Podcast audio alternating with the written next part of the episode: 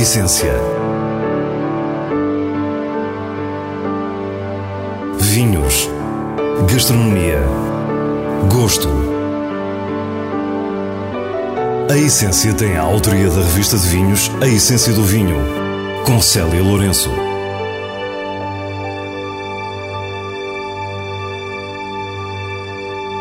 Boa noite. No Douro visitamos a família Alves de Souza para conhecer a história apaixonante de um dos grandes vinhos da região, Abandonado. Depois vamos descobrir uma propriedade com mais de três séculos na região de Lisboa, a Quinta da Folgorosa. Terminamos, como habitualmente, com as sugestões da revista de vinhos. Fique para o que é realmente essencial. A família Alves de Souza está intrinsecamente ligada à história do Novo Douro. Domingos trocou o Porto e a engenharia civil por esta região histórica, com uma atitude que viria a mudar para sempre o destino das propriedades familiares em Santa Marta de Penaguião. Antes as uvas eram entregues a casas de vinho do Porto, mas Domingos decide diferente. Numa altura de crise, o que é que se pode fazer? Uma altura de crise é tentar encontrar soluções para essa crise. E a solução encontrada foi tentar valorizar aquilo que não tinha valor nenhum e que era o, o vinho do Douro, era o, o, vinho de mesa, que não tinha qualquer valor. O branco Quinta do Val da Raposa de 1991 é uma novidade numa região que vivia de e para o vinho do Porto.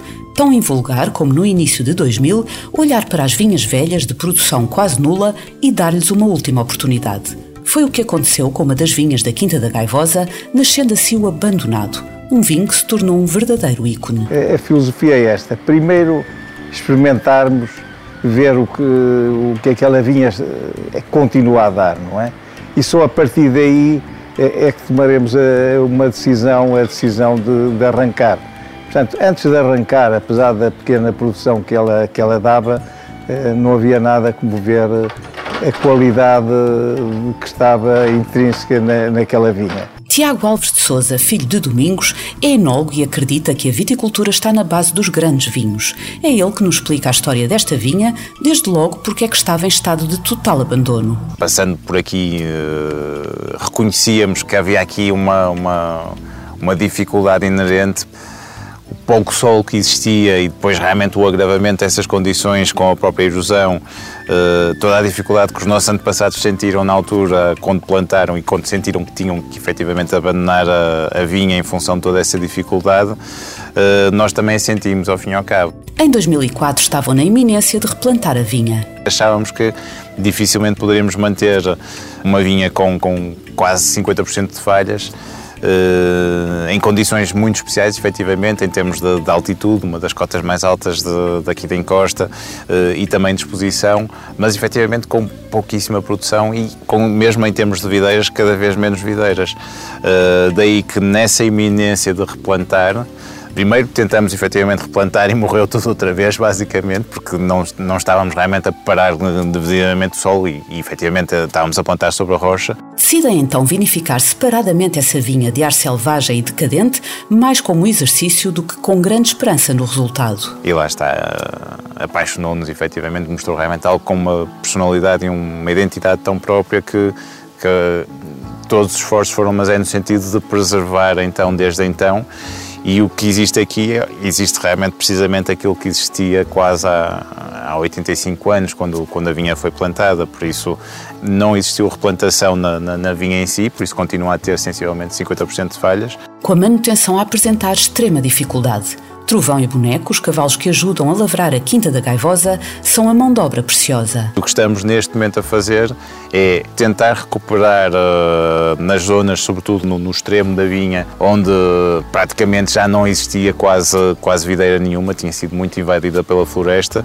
Criámos condições então para prepararmos aí sim então o futuro da, da vinha do abandonado em que realmente aí sim já pudemos então preparar um bocadinho melhor o terreno, pelo facto de já, já não ter praticamente vinha nenhuma aí. E neste momento é possível assistir a uma nova plantação muito especial. Plantarmos então o porta-enxerto e depois então, mais tarde, enxertarmos a lenha de poda precisamente com a lenha de poda do abandonado, de forma realmente a replicarmos literalmente aquilo que existe aqui, por isso são os mesmos genes, são literalmente clones da, da, daquilo que existe no abandonado, com as condições o mais próximas possível. Este autêntico banco genético da vinha do abandonado ocupa 2 hectares e será fundamental em novas plantações. Podemos utilizar esse património genético para essas novas plantações também e definir precisamente então um rumo para o futuro com castas e lá está, e plantas que sabemos que estão completamente adaptadas a estas condições e que, sobretudo, também são responsáveis por, uma, por, um, por, um, por um caráter, uma identidade tão, tão marcantes.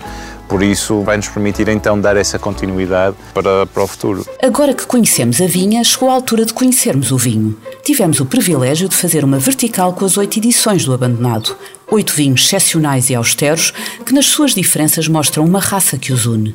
Tiago é muito claro a explicar-nos o fio condutor. Deve-se à vinha, basicamente, por isso ali é, não há aqui uma assinatura do enólogo, não há uma assinatura do produtor, há, há, há uma assinatura da vinha. E aquilo que se calhar que nós mais gostamos e que nos apaixonou desde o início no Abandonado é a forma como aquela vinha replica tão bem tudo aquilo que, que realmente que está em torno dela, não é? E dessa personalidade ressalta uma quase eletricidade muito assente numa surpreendente frescura. Por um lado, a altitude marca realmente muito porque nos traz sempre realmente uma frescura natural, a própria localização também da quinta, nós estamos a falar realmente daqui da fronteira noroeste da região, que já nos traz também naturalmente condições sempre ligeiramente mais amenas, com um bocadinho mais de água disponível ao longo do ano, temperaturas naturalmente mais amenas e pontos lá está, a par da altitude, acaba por nos trazer sempre uma frescura muito natural.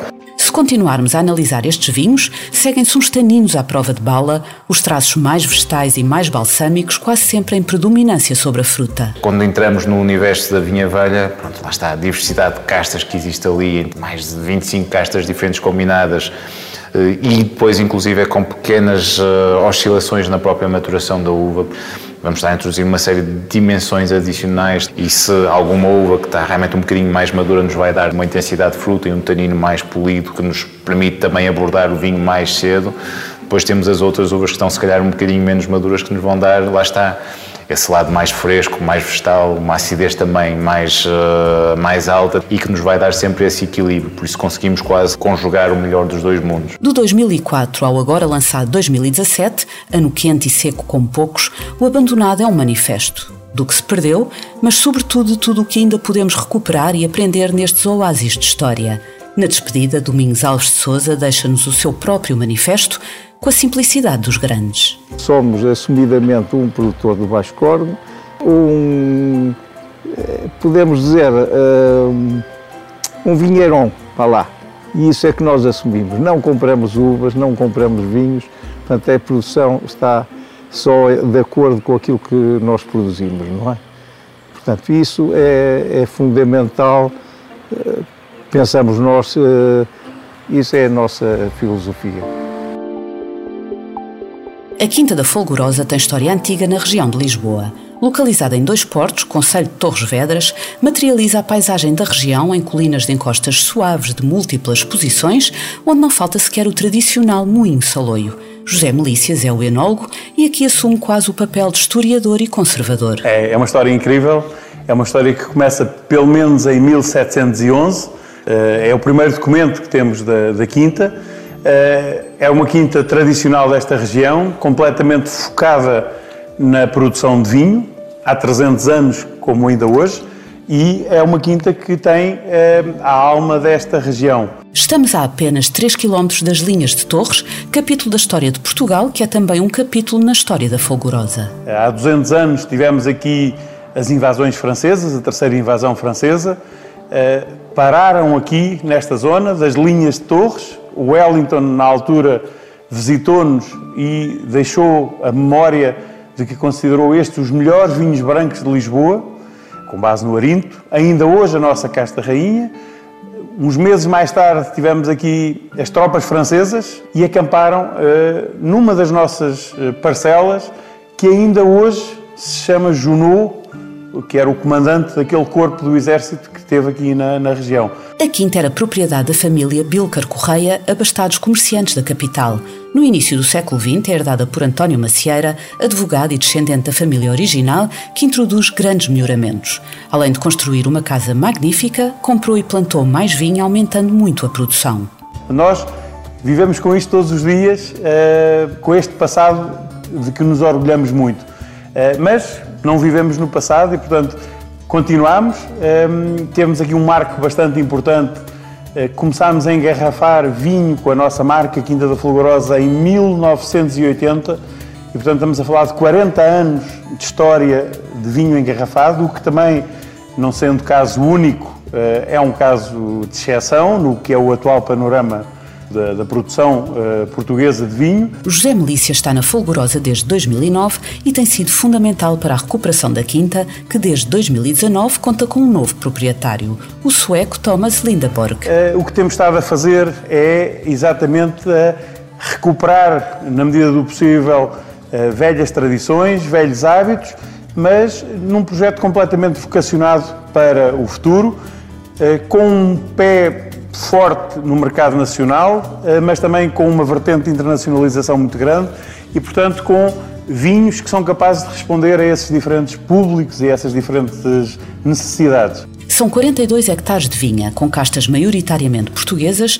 num mosaico muito diverso criado pelas encostas das colinas onde se situa a propriedade. Temos aqui uma diversidade de solos, exposição solar, exposição ao vento, umidades conseguimos ter dentro da nossa área uma diversidade de condições naturais que nós usamos em conjunto com a diversidade de castas, no sentido de termos uvas e depois vinhos que são naturalmente diferentes. Eles nascem diferentes e nós, eh, o nosso grande objetivo é saber interpretar a forma como a natureza nos dá essas diferenças. O enólogo diz-nos que estes vinhos, nas suas várias gamas, assumem a personalidade fulgurosa. São brancos e tintos atlânticos, de vinhas protegidas pela Serra do Monte Junto, que cada vez mais caminham para uma agricultura sustentável. Já há muitos anos que não fazemos mobilização de solos como forma não só de incrementar a qualidade da vida do solo, mas também de combater a erosão com uma redução ao máximo do, do, dos pesticidas,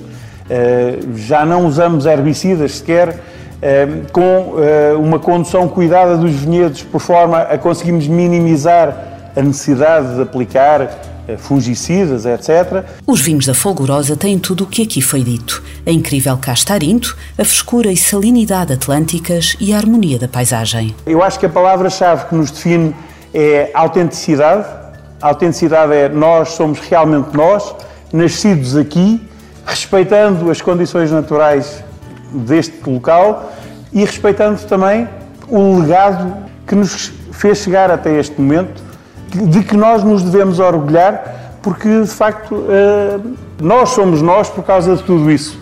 O sítio, a história, as pessoas, eh, isso é a alma da Fulgorosa e daí que a autenticidade seja verdadeiramente a nossa é o nosso mote. E agora conhecemos as sugestões do diretor da revista de vinhos, Nuno Pires, escolhidas nos selos altamente recomendado e boa compra da revista. Quinta da Esperança Grande Reserva 2015 é produzido por Encostas de Estremoz, no Alentejo. Com Alicante Boucher e Toriga Nacional no lote, é um vinho tinto que alia a fruta madura a um certo perfil balsâmico, complexo e elegante. Corpo, volume, textura e a frescura de Estremoz. Tudo isto num vinho altamente recomendado. Titular Rosé 2020 chega-nos do Dão pela mão do produtor Caminhos Cruzados. Trata-se de um rosé de Toriga Nacional, polido e sofisticado, com fruta bem definida a par do natural lado floral da casta. É aveludado, sumarento, leve e muito refrescante. Uma boa compra. E assim nos despedimos. Para a semana, à mesma hora, teremos mais vinhos e muitas histórias contadas por quem os faz. Tenha uma boa noite.